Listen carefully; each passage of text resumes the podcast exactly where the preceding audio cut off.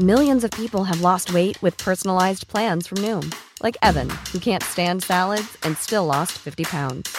Salads, generally, for most people, are the easy button, right? For me, that wasn't an option. I never really was a salad guy. That's just not who I am. But Noom worked for me. Get your personalized plan today at Noom.com. Real Noom user compensated to provide their story.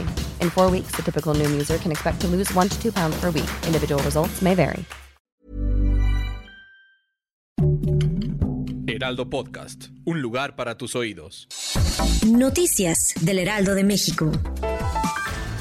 Ante la difusión que Alejandro Moreno Cárdenas Alito hizo de un audio en el que supuestamente es amenazado por instrucciones del presidente Andrés Manuel López Obrador, el mandatario federal respondió con rechazo a los señalamientos y atribuyó que las acusaciones tienen tintes electorales.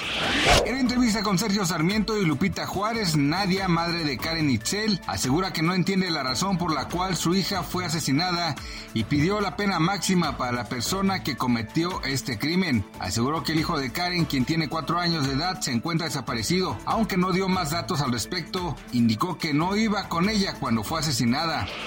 Madres y padres en Estados Unidos temen que la alimentación de sus bebés se vea interrumpida debido a la escasez de leche de fórmula. El panorama es considerado catastrófico pues el desabasto ya alcanzó el 43%, 10% más que el promedio en abril. La desesperación ha provocado que los estadounidenses paguen hasta el doble del costo por una lata o incluso que viajen a México para conseguir el producto, según la Arizona State University.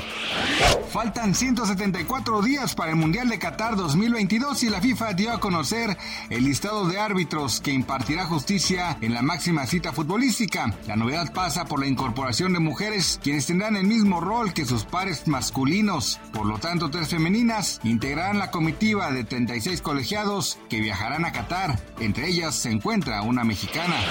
Gracias por escucharnos, les informó José Alberto García. Noticias del Heraldo de México.